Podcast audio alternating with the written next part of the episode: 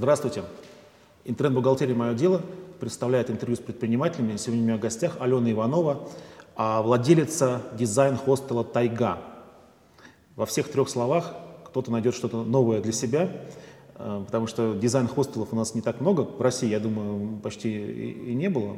А, Алена, спасибо, что ты приехала. И э, первый вопрос я задам такой.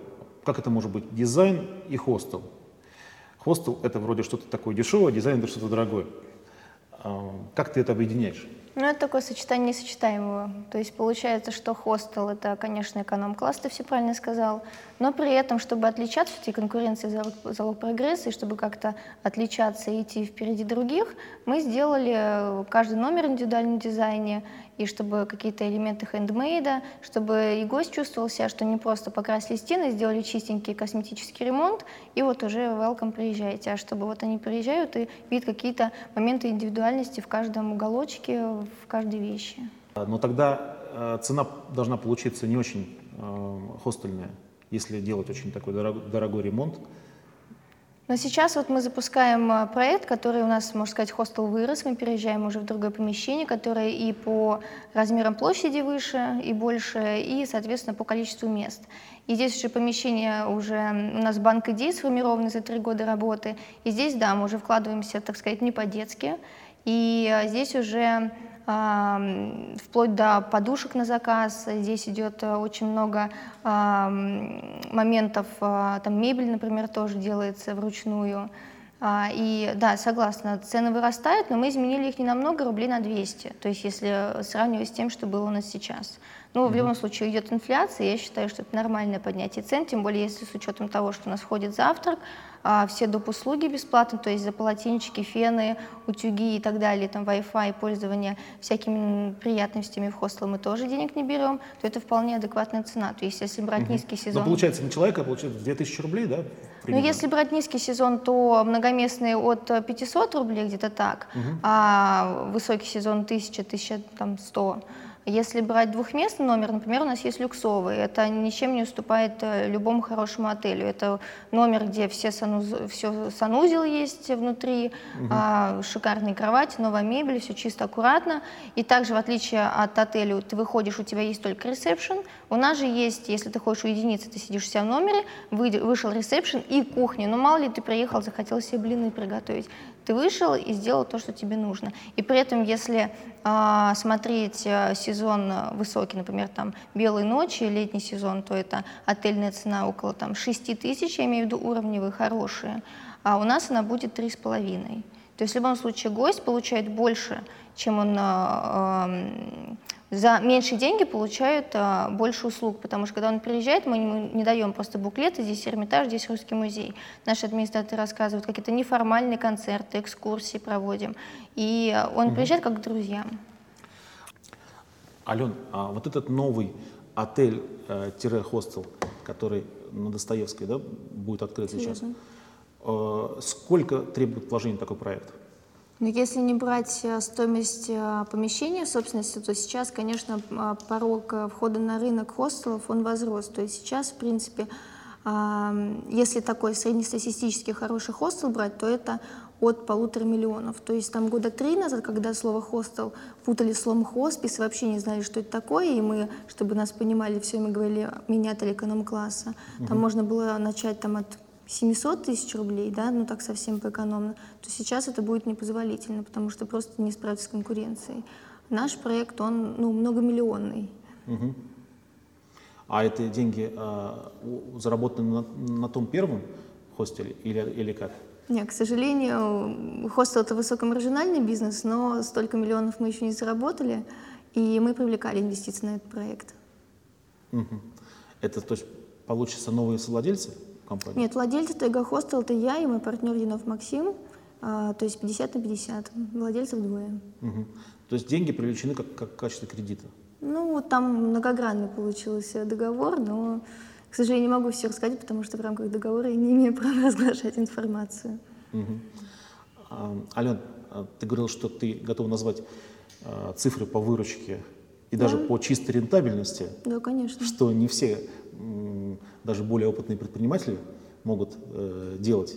А мы ничего не, помню. скрываем. Так, Абсолютно. Окей, говори. А вот нынешний проект, который мы сейчас открываем, мы рассчитываем, ну то есть это реалистичный план, это 6200 обороты и чистыми около 4 миллионов, около, ну там, если более точнее, 3800. Но это реалистично, то есть, естественно, мы все хотим лучше, и если оптимистично, я рассчитываю, что будет, конечно, больше. Если предыдущий рассматривать хостел, там был оборот э, около 3 миллионов, а чистая выручка миллион восемьсот. Это годовая, имею в виду, конечно, и в рублях. А Под чистой выручкой что ты понимаешь? Ну, за вычетом расходов, налогов и так далее. То есть это, по сути, Ну, то, что я могу потратить на себя, как говорится. Как то есть чистая выручка – это то, что называется прибыль. Все верно. Миллион восемьсот рублей за Год. э, год. И сколько это было мест в хостеле в первом? 15. 15. Вот, то есть дает возможность понять, насколько этот бизнес может много приносить денег. То есть это как бы такой а, не очень масштабируемый бизнес, да, если хостел один. Ну, все верно. Я не могу на одной кровати несколько гостей положить. То есть здесь есть потолок, безусловно. А можно из этого вырастить большой бизнес, там, сеть, сеть хостелов? Мы планируем, конечно. То есть, э, ну, как один хостел, максимум можно расширить, ну, там, не знаю, взять дополнительный этаж или еще как-то расширить там вдоль, вширь или еще как-нибудь. Но лучше всего, ну, вот как я это вижу, лучше делать именно сеть, ну, как по принципу не храни яйца в одной корзине, мало ли что. Мгм. Ну как, получается, если, все, если весь бизнес в хостелах, то это в одной корзине. А нет, я имею в виду не, не делать в одном помещении по одному адресу. Потому что если вдруг какая-нибудь ситуация типа железного занавеса, и туристы прекратят ездить, то прекратят совсем посещать Петербург, например, то, это, конечно, бизнес будет не очень хороший. Но это, скорее всего, больше относится, если, например, помещение в аренде, и мало ли какие-то вопросы с собственниками, то если помещение, например, э, было маленьким, расширили, стало большое, собственники одни, то тут договор прекращается, вы теряете сразу большой хостел. Если у вас несколько маленьких, то вы что-то потеряли, что-то все равно осталось. Мгм. А какая должна быть загрузка, чтобы хостел был в нулях? Ну, среднегодовая по Петербургу 65%, у нас 85%. То есть мы входим в топ-10 хостелов города, чем я, непосредственно, конечно, безусловно, горжусь. А, и, э, ну вот, чтобы в нули, как вот ты сказал, да, чтобы все было хорошо, чтобы хостел не закрывался и действовал, 65% э, заполняемости годовой, это хорошо. То есть, опять же, есть минусовые месяцы, то есть, э, там, например, там, февраль, ноябрь, низкий сезон, когда ту- туризм э, в Петербурге, ну, так вот, на низком положении. Если высокий сезон брать, особенно вот летнее время или новогодние праздники, то там, конечно, все с доп. местами, все забито. Мгм. Ну, я в Петербург езжу регулярно, каждые там, 2-3 месяца, и у меня такое ощущение, что, конечно, в Петербурге малый бизнес развит гораздо лучше, чем в Москве. Например, те же хостелы постоянно на каждом там, шагу, а, бары, там, кафе, рестораны. В Москве как-то более куца это все, какие-то есть сетевые вещи, и есть эм, какие-то непонятные там околовокзальные это все это вещи. В Питере э, это си- сильнее развито. С чем это связано? Это Может более- быть, просто на контрасте тебе кажется, что в Москве больше крупных каких-то именно сетей, их больше. Я заметила, что даже размер рекламы, вот если визуально смотреть, они тоже много больше, чем в Петербурге. Может быть, поэтому так кажется. Ну, Петербург, да, очень много стартапов в Петербурге. А, очень много каких-то небольших проектов, например, там ресторанный день, если там раз в несколько месяцев проводится, из них вырастают небольшие проектики, люди боялись, но они попробовали вот так вот на коленке, грубо говоря. Им понравилось, они попытались, и они уже начинают вот как-то вот колесо Но у меня закручиваться. этому было объяснение такое, которое точно и не точно. А, То, что в Петербурге недвижимость гораздо дешевле, и с точки зрения покупки, с точки зрения аренды, в два-три раза. И поэтому э, в Москве просто вот эти маленькие бизнесы, они не выживают, э, не могут открываться, потому что не могут просто набрать эту минимальную выручку, чтобы покрыть арендные там, затраты. Ну, в Питере цены другие, согласись. Мне кажется, что здесь все наравне. Если рассматривать зарплату, доходы, цены в Москве, то, соответственно, и аренда выше. Если все то же самое переносить на питерский рынок, то это все, ну, все соответственно. Может быть, э, Питер, у него есть какая-то своя атмосфера и какие-то, вот, знаешь, такие вот какие-то ванильные проекты, так называемые, они хорошо идут. Может быть, поэтому. Так, Ванильные проекты – это какой-то новый термин? Ну да, есть такое, что это а, рюшечки, лампочки максимально белого цвета, Угу. И вот действительно, если рассматриваем там кафе, рестораны, это все очень лаконично, это не стоит больших денег, потому что, ну, по сути, как вот у меня Максим говорит, э, банка краски белой и кирпич, да, вот потому что очень а, атмосферные, очень необычные помещения в Петербурге, если рассматривать центр, то это зачастую старинные помещения с лепнинами, с кирпичом, их действительно можно как-то вот обработать и подать красиво. Мне кажется, Москва не очень богата такими красивыми помещениями. Угу. То есть использовать то, что уже есть, грамотно. С минимальными того, чтобы... вложениями, потому что стартаперы не могут, если говорим о покупке, то это уже не стартап. Потому что если человек может потратить несколько миллионов на покупку помещения, плюс на ремонт, плюс так далее и тому подобное, то это уже все-таки, мне кажется, не маленькие вложения. Это уже mm-hmm. не стартап. Ну, вот так вот, если берем питерский рынок. Понятно. А может быть, э, в, ты не, не ощущаешь, что люди более предприимчивые в Петербурге? Но я сейчас сравниваю по сравнению с Москвой, не знаю по сравнению с другими городами, потому что редко бывает. Ты этого не ощущаешь? Ну, есть такое, возможно. Ну и э, есть такое мнение, что в Петербурге э, сложнее сделать бизнес, чем в Москве. И что если в Петербурге у тебя получилось, то ты сможешь выйти со своим проектом уже на другие города. И э, у меня уже было, я видела много проектов, которые запускались успешно в Москве, и как организм Петербурга торгал их. То есть они месяц-два поработают и закрывались. А питерские проекты, выходящие на Москву, они, по крайней мере, держатся на, на плаву. А можешь привести примеры? А, ну, название компании, думаю, неуспешных не буду называть, но угу. в качестве направления, например, а, московский довольно известный клуб по игре классического, в классическую мафию, это интеллектуальные спортивные игры. А, в Москве у них было все замечательно, они вышли на питерский рынок, и там, ну, я сейчас вообще ничего не слышу. А, причина, как я вижу, что в Москве был ценник от 500 рублей, они с этим же ценник вышли на питерский рынок, и когда там игроки приходили за 200 рублей, за 150 платили за вечер, то для них это была дикость, конечно. Угу. Если смотреть удачные примеры э, питерские, которые вышли на э, Москву и другие города, ну, многие франшизы, те же небольшие ресторанчики, кафе, у меня друзья, которые делают пончики, сейчас открывают франшизу, тоже стартап, тоже семейный бизнес также. И они вот были пробы, ошибки, но сейчас вот я смотрю и радуюсь на них. Угу.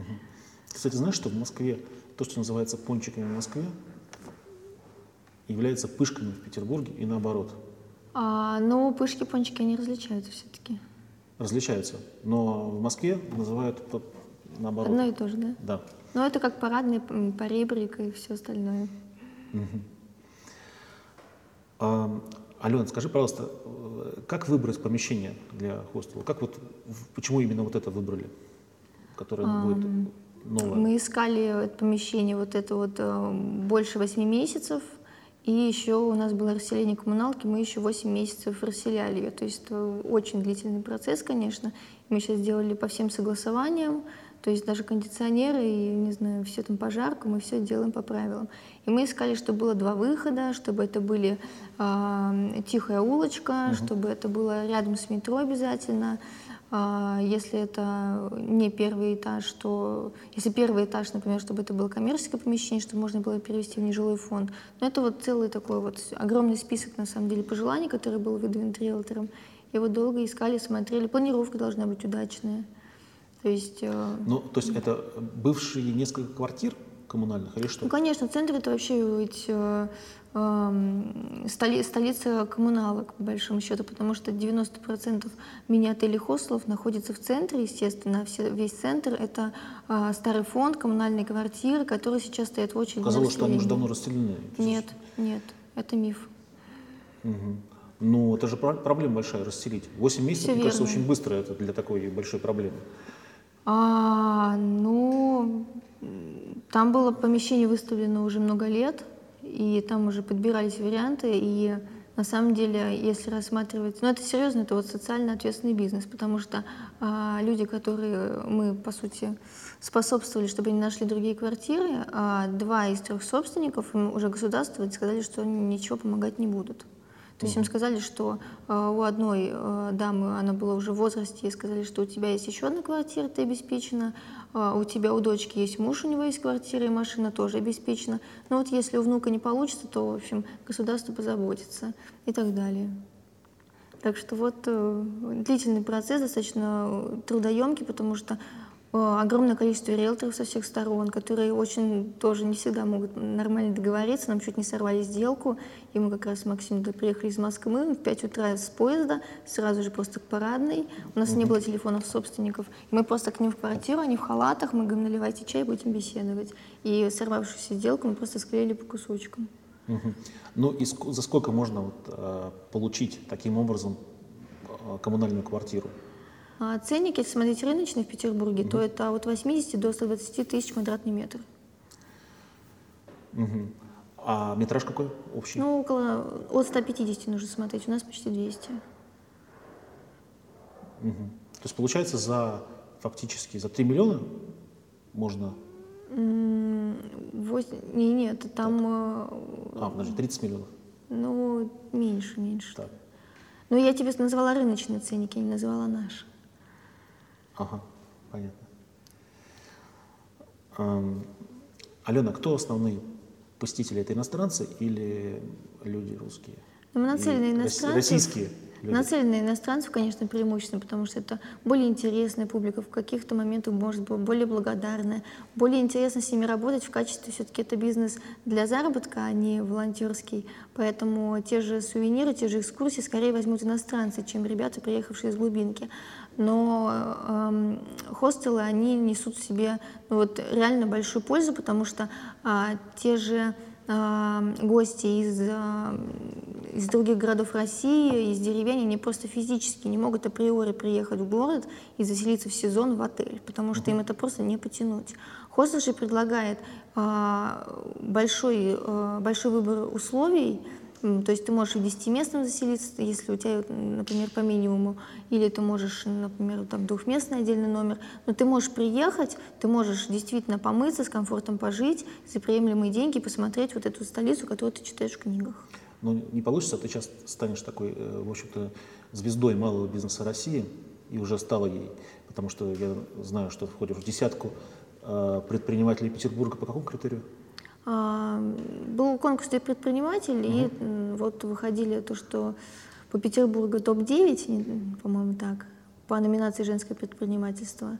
И потом был уже э, федеральный конкурс «Ты предприниматель», и там вот, получается, Ага, не получится так, что сейчас станешь звездой российского масштаба, и сейчас у тебя все клиенты будут из России. Хотя ты уже сказала, что они менее интересны с точки зрения продажи дополнительных услуг. Но ну, у нас, если ты бронируешь, у нас, например, через систему бронирования, вот был вопрос, я знаю, да, угу. в соцсетях, откуда клиенты. Это и системы бронирования мировые, это и огромное количество э, по сарафанному радио гостей. Это, конечно, вот э, золотые клиенты, потому что они уже приезжали, кому-то рассказали, и уже вот по «скажи мне, кто твой друг», и я скажу, кто ты, вот по этому принципу приезжать не знают уже куда. Угу. Алена, из каких систем бронирования приходят клиенты? Ну, это можно взять а, тот же Booking.com, это мировая система бронирования, всемирно известная. От нее, конечно, если смотреть по посредникам, больше всего приходит гостей. Угу. Причем а, эта система хорошо работает как а, с клиентами со стороны гостей, которые приезжают, а также и у них очень хорошая внутренняя система поддержки вот именно для хостельеров и ательеров. Угу. А кроме букинга, к чему подключена еще тайга? Ну, там, в принципе, их великое множество. А, если российский, например, это островок, который действительно работает без каких-то ошибок и таких больших косяков внутренних. А, а так, э, около 50% это идет заселение через сайты, через соцсети, через сарафанку, как я уже сказала, почта, телефон, то есть таким образом.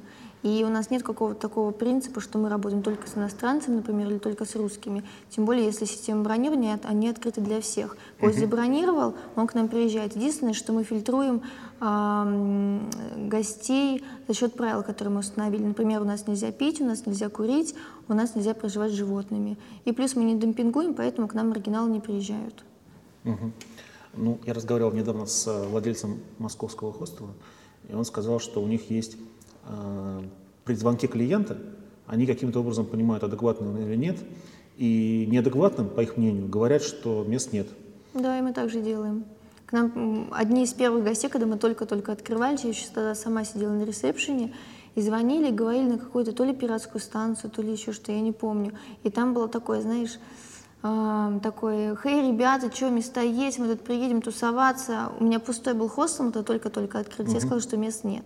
То есть это был вот, знаешь, такой вот ход на грани. Я понимала, что нам, нужно, нам нужны деньги, потому что у нас были очень небольшие инвестиции. Когда вот мы начинали, у нас не было ни инвесторов, мы все самостоятельно просто вкалывали сутками и копили вот просто рубль к рублю. А, но я при этом понимала, что у меня пойдет, вот они приедут, их друзья такие же приедут, и мне такого не хочется. Угу. То есть это какие-то молодежь, которая употребляет разные вещества, да? Ну, по голосу действительно можно услышать. Угу.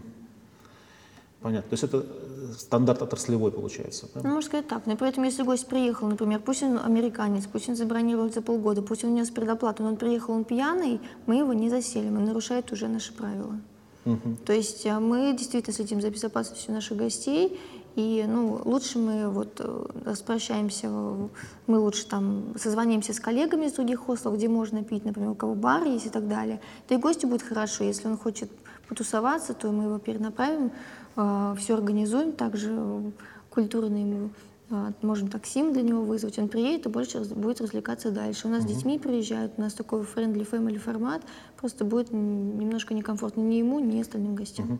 Алена, ты сказала про первичный момент, когда вот вложили первичные угу. э, деньги в первый хостел, э, это какие деньги были? Объем какой? Ну, вот как раз было там около 500-700 тысяч, то есть я пример сказала, исходя из нас. Но вот наша история, это по которой а говорит, эти деньги такого как, не бывает. где заработали 500-700 тысяч? Вот, говорю, что э, история, по которой говорит, такого не бывает. Два студента, ну сколько средняя зарплата? Вот э, три года назад мы работали, там 4, ну 25, ну 30 тысяч, 35 максимум со всеми премиями и, и бонусами, процентами.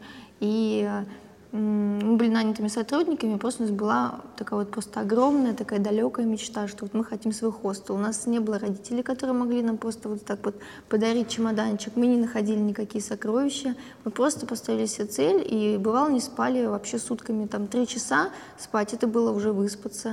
И вот мы просто вкалывали сутками, работали, сами шпаклевали, я сама делала ремонт в хостеле.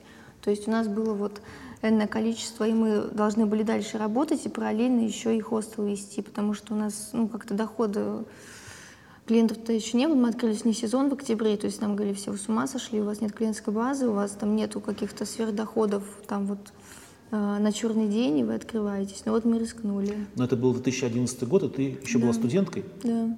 Это, по-моему, по-моему, пятый курс как раз был. Угу. То есть это 21 Ну где-то так, да. Был, да. да. А, и сразу же это был проект э, с супругом Максимом. Да, да. А вот в связи с этим вопрос обычный для таких ситуаций. Не портятся ли отношения, когда э, помимо личной жизни еще mm-hmm. и бизнес объединяет? Я знала, что ты спросишь. Mm-hmm. А, смотри, а, у меня на это а, такое вот мнение, что а, когда ну вот бизнес, вот, по крайней мере, наш, это как наши детище, вот, которые ты вместе, вот, грубо говоря, вот родил, выносил, и вот появился на свет, и ты его ведешь.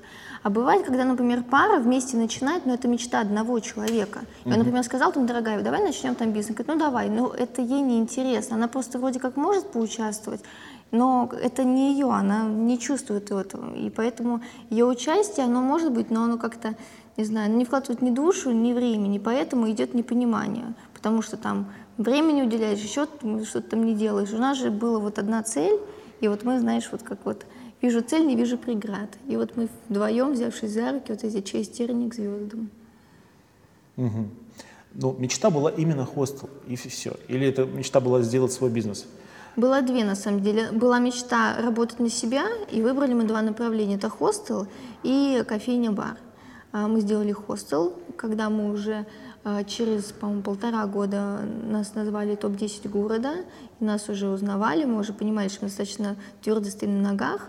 Мы решили попробовать, то есть у нас была дилемма, или открыть второй хостел и масштабироваться, а, или попробовать вот свою вторую такую мечту, открыть кофейню. Мы открыли ее.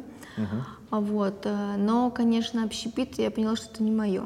То есть вот как вот по-моему, Арам Нацаканов говорил, нужно любить еду, если ты делаешь вот именно в ресторанном деле. Вот. Я вот не очень люблю готовить, на самом деле, поэтому, мне кажется, это априори немножко не мое. И, и что судьба этой кофейни? Мы продали ее. Мы продали ее спустя год, И на самом деле для меня это было как гора с плеч, потому что мы взяли такую достаточно высокую планку, у нас было 24 часа, мы работали на Невском, русско-европейская кухня, своя выпечка, хлеб, на кучу напитков, еще это не скучная кофейня, с кучей мероприятий, чтобы все, все время была свежая еда, нужно было заказы, все это сверка, там плюс и минус, но, в общем, это была адская работа, тем более было с чем сравнивать, хост у нас был уже налажен. Как, и... она, как она называлась кафе? Буккафе Кофемакс. Угу. Вот. И э, хостел уже был налажен, и э, мы участвовали в управлении, но это не надо было целыми сутками, каждые два дня, если не пришел, все, работать не будет. А здесь нужно было, и мы поняли, что мы лучше все-таки. Мы, в общем, сейчас уже определились, что нам делать, и что все-таки, какой бизнес наш. Угу. А оно до сих пор работает, это кафе? Мы ППАшку продали, сейчас там ресторан. А, сейчас там ресторан? Да. Угу. Ну, у меня ощущение такое, что в Питере слишком много кафе, баров и так далее, потому что уже куда ни пойдешь, везде 10 штук. И у даже меня вот, тоже такое ощущение. Я слышал даже вот э, Перекопский Илья из ВКонтакте, да, такой бизнесмен, он тоже неудачно вложил в кафе, и его пришлось закрыть. Это что, тоже показатель. Mm-hmm. Мне кажется, такой перенасыщенности рынка. Но тоже неудачно, мы все удачно. То есть мы не заработали сверхдоходов, но это шикарный опыт, mm-hmm. замечательные знакомства. Вот мы, кстати, сейчас ехали в поезде как раз к тебе, мы ехали с а, сказочным Борисом Тригилевым, и мы разговаривали про предпринимателя. Мне так. очень импонирует его гипотеза по поводу того, что предприниматель, он сказочник. То есть э, это человек, когда предприниматель, когда начинает свой проект, он, по сути, создает миф. То есть у меня проект будет такой, в нем будет вот так-то и так-то, и он потом ставит цель и достигает, уже осуществляет. Но изначально он сказочник, это его миф. То есть мне кажется, это очень интересно. Вот с Борисом, как раз мы познакомились в нашей кофейне, он актер, сказочник, довольно известный, и он у нас выступал, э, проводил одно из своих мероприятий. А с супругом и партнером Максимом познакомились в, в университете, да? А, нет, через общих друзей, уже шестой год вместе. Шесть лет назад через общих друзей. А, отбор персонала каким образом проводится? Ну, у меня вот, э, для меня есть такое, знаешь, как э, три кита. Это персонал, это реклама и продажи. То есть, вот мне кажется, на этом как раз основывается бизнес, поэтому а, персонал я очень отбираю очень тщательно. И если откуда поступает, да, вот я рассматриваю людей, то это зачастую соцсети. Тот же контакт, например, нам часто пишут, даже когда у нас не открыта вакансия, что если у вас вакансия администратора, можно ли к вам прийти. И по такому принципу отбираем, что человек должен любить сферу услуг, да, то есть сферу гостеприимства непосредственно. Если рассматривать профессиональные качества, он должен знать, администратор обязательно иностранный язык в совершенстве, как минимум английский. Конечно, преимущественно будет, если он знает не один только английский язык. А, должен быть коммуникабельным, внимательным, ответственным.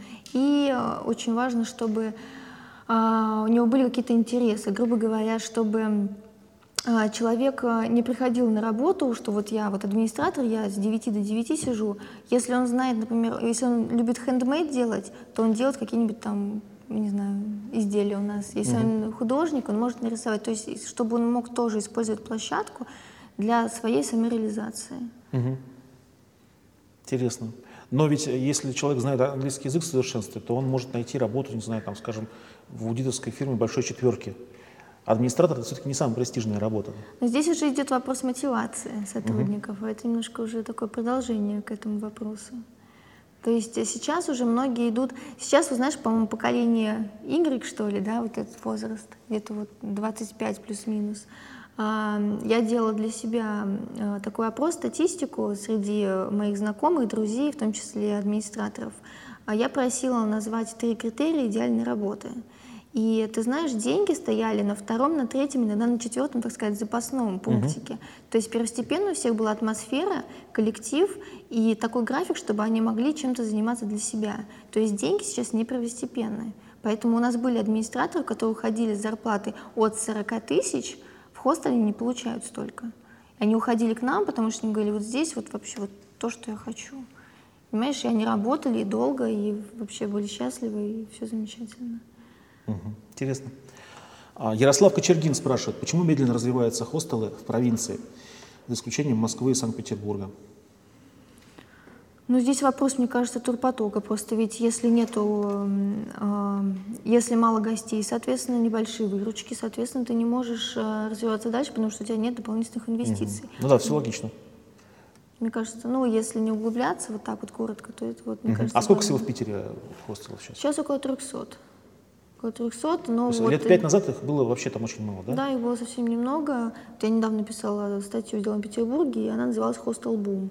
То есть вот в этим летом будет хостел-бум, я думаю, что будет такой ну, уже ближе к насыщению рынка, потому что 300 хостелов еще плюс. Так туристов стало будет. больше или что? Безусловно, турпоток увеличивается с каждым годом, но мне кажется, что большое количество хостелов э, создается из-за того, что СМИ э, пустила такую волну, что хостел это просто. Ты сделал ремонт, ты поставил кровати, все там указал свои реквизиты и едешь на Мальдивы курить uh-huh. трубку мира. На самом деле это, конечно, не так, но вот, кстати, очень хочу развеять этот миф, потому что многие предприниматели думают, что я сейчас продаю, продам квартиру, вложусь в хостел и не буду ничего делать всю жизнь.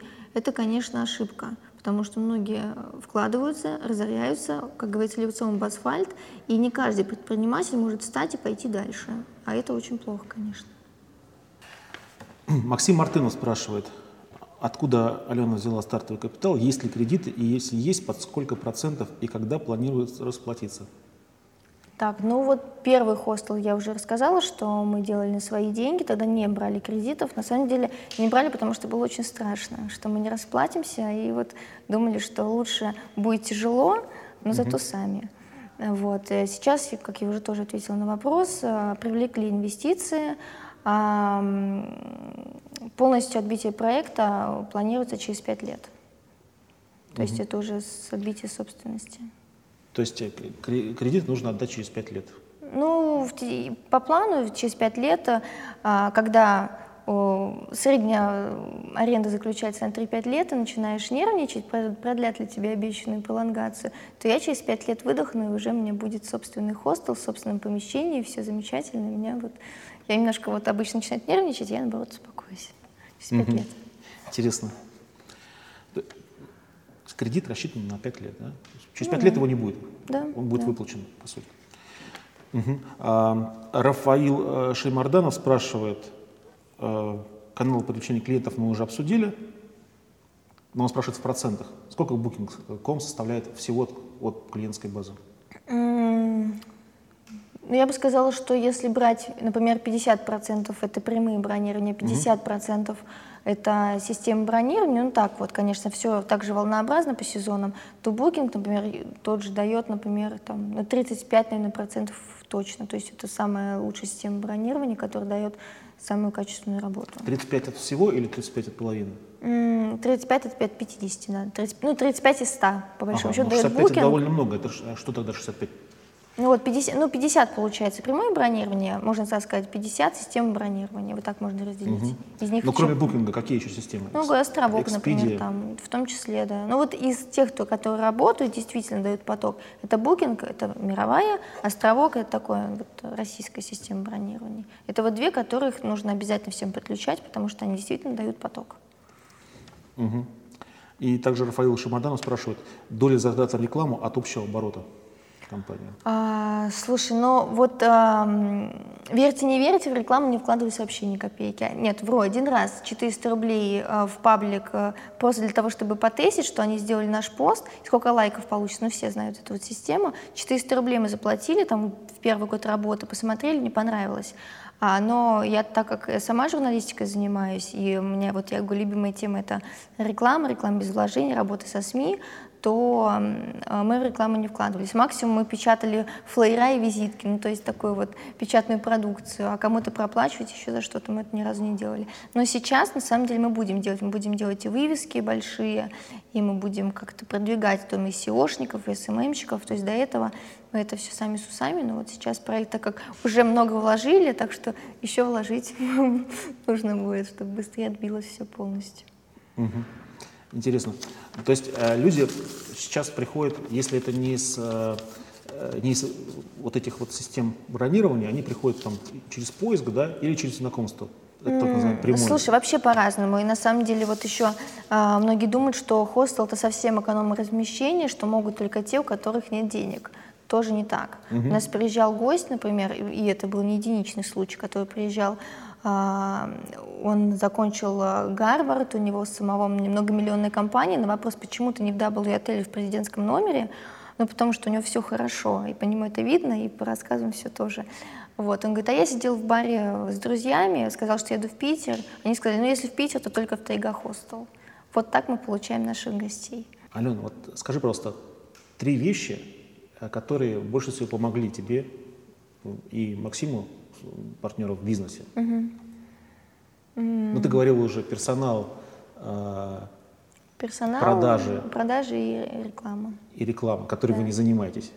Нет, реклама, имеешь, да. ну, рекламу, это, скажем так, например, партизанский маркетинг, бартер, партнерки, то есть угу. это тоже реклама, это тоже ее как, вот такие вот разновидности. Я имею в виду, что мы не вкладывали деньги в рекламу.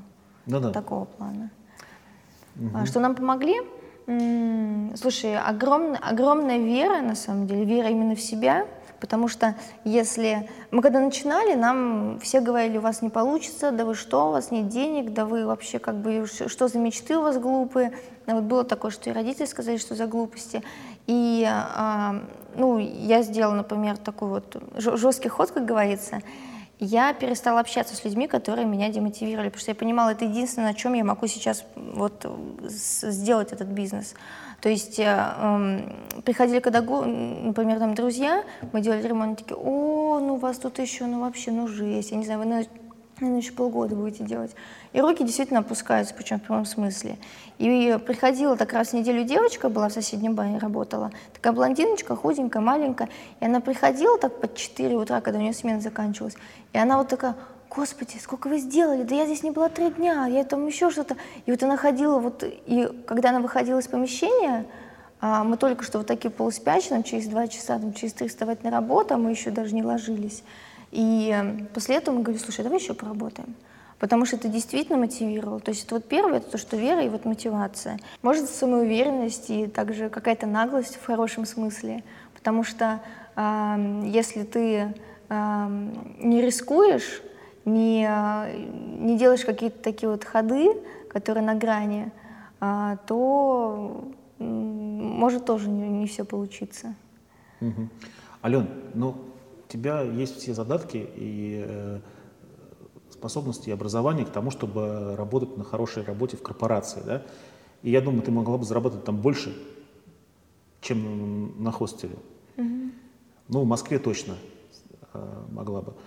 Э, ты для себя этот вариант исключаешь или да, нет? Да, я не хочу смотреть, как мои мечты исполняют кто-то другие. То есть даже если тебе предложат там миллион рублей в месяц зарплату, ты менеджером не пойдешь? Слушай, ну думаю, нет, это значит, что это предпринимательство, это уже образ жизни. А, то есть, когда мне звонят, спрашивают, ты с работы, я все время, я до сих пор не могу, я все время зависаю несколько секунд, потому что я не могу ответить на этот вопрос. Потому что я могу сказать, что вот я сейчас со встречи, например, поеду, да, что я могу сказать, да, это была командировочная рабочая встреча. Но, с другой стороны, это была приятная встреча с какими-то знакомыми, еще что-то. То есть это очень не знаю, это очень сложно на самом деле. И пытались, а, как говорится, хантить другие ательеры, хостельеры, говорили, давай оставишь свой, я тебе буду кучу там платить, будешь вести мои сети, еще что-то. Ну, как бы нет. Угу. У меня еще столько много идей, столько много мечт, мне нужно еще все успеть. А какие мечты? Ну, есть проекты, которые вот сейчас мы э, откроем э, через месяц хостел и отель «Тайга», который на Достоевской. А потом мы собираемся в ближайшие несколько лет расшириться и сделать именно сеть. А, и также у нас есть еще два проекта. Идеи, конечно, не расскажу, потому что идеи на миллион в прямом смысле. Вот, но они безумно интересные. И у нас идеи, исходя из того, что нужно людям. То есть что не хватает мне, и что вот необходимо, соответственно, нашим друзьям и коллегам. То есть это востребованные какие-то продукты, в том числе, как я уже говорила, я люблю, в общем, социально ответственные проекты. Да, у тебя только стартует программа, поэтому я решила ввести традицию, чтобы тебе приезжали все с сувенирами и подарками, и чтобы Якутбович тебе завидовал. Так что держи. Это Можешь вари... раскрыть. варенье из крыжовника? Лучше. Будешь носить, вспоминать, да. чувствовать наш уют. Спасибо большое. Тайга Хостел. Не написано слово дизайн. Это я добавляю всегда. Спасибо, Алена. Можно тебе тогда, я тоже пытаюсь завести традицию в конце программы задавать вопрос. И мне кажется, что вопрос по поводу ведения бизнеса в России, он сейчас актуален. Угу. Потому что сейчас э, происходят события очень, очень, э, которые можно по-разному воспринимать. Например, там, Павел Дуров уехал, угу. Госпоисковик запустили, угу. а Чебурашку обещают. Э, и много вещей разных, которые, в общем, позволяют нам задать вопрос. Вообще Россия пригодна для бизнеса? А, я уверена, что да. Важно, как к нему подходить. И если рассматривать, например, направление бизнеса, то я считаю, что брать люксовые направления, э, которые подразумевают под собой, чтобы люди вкладывали большие деньги, то это немножко рискованно. А логично делать, например, а, бизнес для ну, для, может быть, низшего и среднего класса. Потому что если рассматривать э, тоже услуги гостеприимства, если сейчас что-то случится, людям все равно нужно будет ездить, какие-то командировочные, друзьям, к родственникам, они к отелю, в отель не смогут поехать, а угу. как раз хостелы, они наверняка поедут. Угу. А вот эти э, чиновники, силовики, э, всякие, их, наверное, такой маленький бизнес не интересует? А, слушай, ну вот мы когда кофейню открыли, у нас пришла проверка через три недели. Так что вот эта вот история, что не проверяют маленький бизнес, это не знаю. Ну вот а, по хостелу, мы ведем все официально, мы сейчас на все согласования, на пожарки тратим просто сотни тысяч чтобы у нас даже кондиционер, у нас, одно, у нас трехсторонняя квартира, получается, с одной стороны, а, это лицевой фасад, там нельзя проводить, вешать кондиционер, вот эти вот блоки, угу. а, и нам приходится вешать все на другую. И чтобы вот этот путь, он удлиняется за счет того, что мы не можем там повесить, это еще плюс 100 тысяч у нас, например. То есть и вот таких у нас а, согласований, мы делаем все официально, чтобы было все идеально чтобы лишний раз и гости наши были действительно в безопасности, и чтобы все было хорошо. И лишних нежданных гостей у нас тоже не было. То есть если все выполнять а, по правилам, ну, то, а, бояться то не нужно, конечно. Не нужно бояться взяточников всяких, да? Но бывают случаи, когда правила невозможно выполнить. Или, это, или такого нет? Ну, если касательно бизнесов э, э, малых отелей, то есть хостелы и мини-отели, то сейчас как раз-то сами хостельеры а, мы ходим по чиновникам, а, просим, чтобы нас узаконили, чтобы нам ввели нормативы, чтобы были официальные сертификации и аккредитации. Сейчас нас услышали, слово «хостел» теперь вписан. То есть кто-то говорит, что зачем вы пошли. Но дело в том, что для хостелов, которые уровневые и которые действительно заботятся о своих гостях, им не страшно ввести вот эти сертификации, потому что не так это делают. А те, кто не, не платит налоги, ничего не ведет, нету никаких вообще там, не знаю, Э, минимальных правил безопасности, они как раз и боятся, не приходить к нам, ничего не нужно делать. Я считаю, что это повышение просто качества продукта. Так что вот вопрос, что мы не боимся озвучивать свои цифры, потому что у нас все это и так открыто. Угу. Понятно. А как вы бухгалтерию ведете? У нас УСНК 6% ведет бухгалтер. Я гуманитарий, я не веду бухгалтерию. Угу. То есть это аутсорсинговый бухгалтер, да? А, ну, вот э, сейчас мы вели, у нас родители помогали с бухгалтерией. То есть мама Максима, вот она помогала нам именно с ведением. Угу. То есть первичку мы делали сами, а дело в том, что с нашей ненормированной графикой мы по-любому забудем вовремя отдать декларацию или еще что-нибудь, получим штраф. Она непосредственно следила, когда там заканчивается отчетный период, именно относила вот такие вот вопросы решала. То есть как бы, ну, совместно, по сути, это все делалось. Угу. Понятно. Алена, спасибо тебе большое за, за интересный рассказ. Спасибо, что пригласил.